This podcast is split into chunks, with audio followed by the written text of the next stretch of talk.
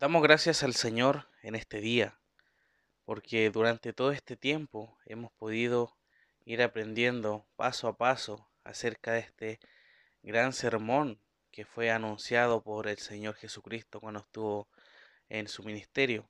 El privilegio que hemos podido tener de poder eh, entender y empezar a masticar su palabra y esperando que el Señor nos ayude a poder ir creciendo en ella, en este alimento espiritual. Y en, esta, en este día, en esta mañana, mis hermanos, es, es eh, una mañana especial, por supuesto, porque ya finalizamos con esta mañana lo que es este devocional o los devocionales que hemos estado hablando acerca del Sermón del Monte.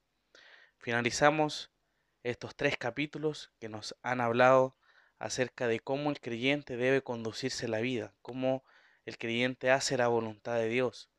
Eso es lo que hemos estado viendo. El Señor nos ha hablado acerca de no descuidarnos.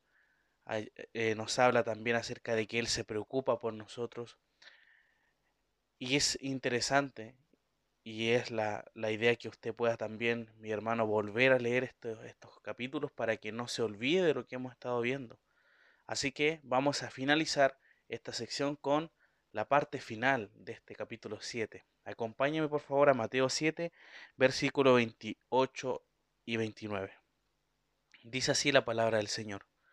Y cuando terminó Jesús estas palabras, la gente se admiraba de su doctrina, porque les enseñaba como quien tiene autoridad y no como los escribas.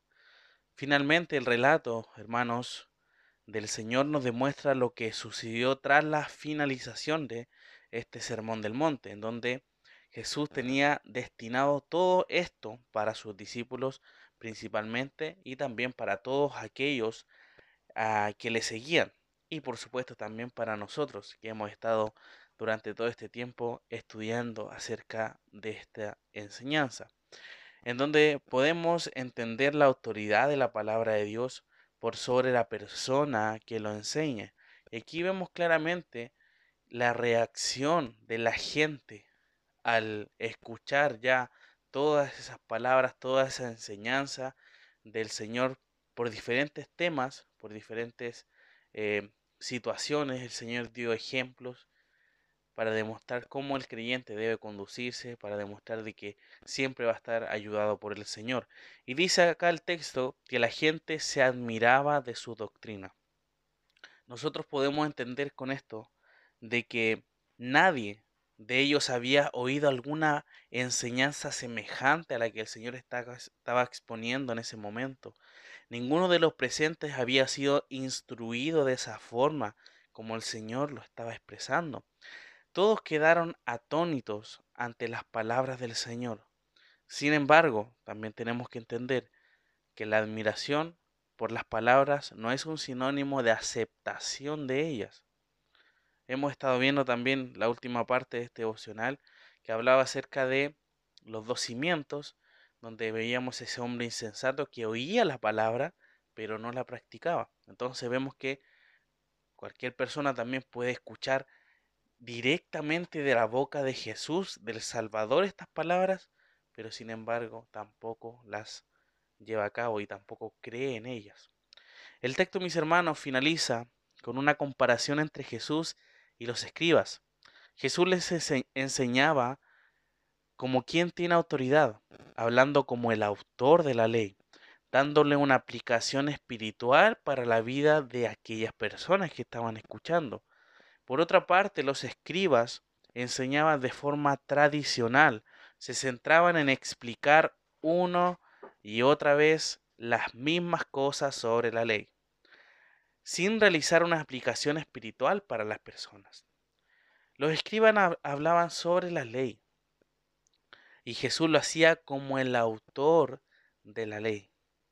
La exposición bíblica, hermanos, de los enseñadores de la iglesia es revestida de autoridad cuando se enseña la escritura.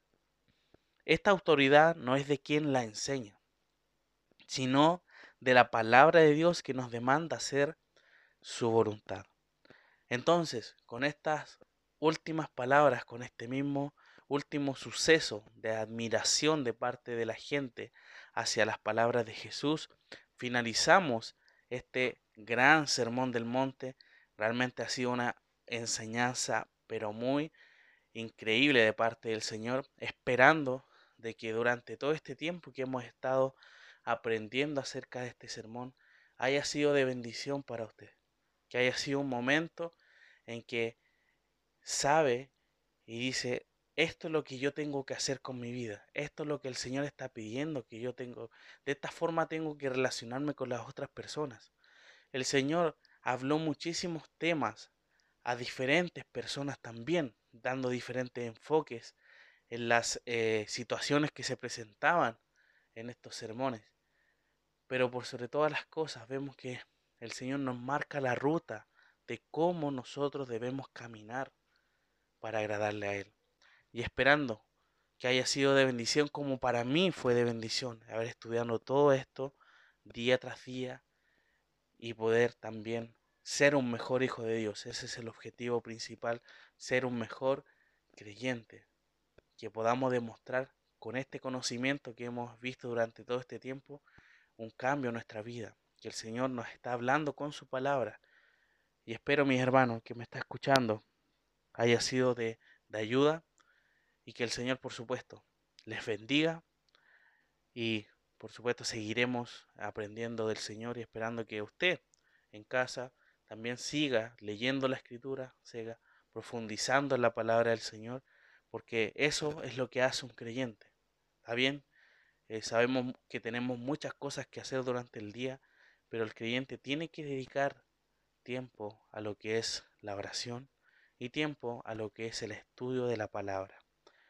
Mis hermanos, esperando que todas estas palabras de Jesús vistas en este sermón hayan sido de impacto o cambio en su vida. Vamos a finalizar en oración. Te damos muchísimas gracias, nuestro buen Padre, porque tu palabra, una vez más, nos sigue ayudando. Ver cómo esta gente se admiraba de la enseñanza que estás dando. Nosotros también nos admiramos al ver y saber cómo tú enseñaste en aquella ocasión y cómo también nosotros podemos seguir aprendiendo, ya que esto fue explicado hace muchísimos años atrás, pero sabemos que tu palabra es viva y siempre nos va a seguir ayudando hasta cuando no estemos acá. Bendícenos, Señor, ayúdanos a poner tu palabra siempre en alto, donde tiene que estar, porque vemos que es la autoridad, es nuestra ruta, es nuestra guía. Ayúdanos a poder ser sabios, en poder hacer las cosas correctamente ante tus ojos.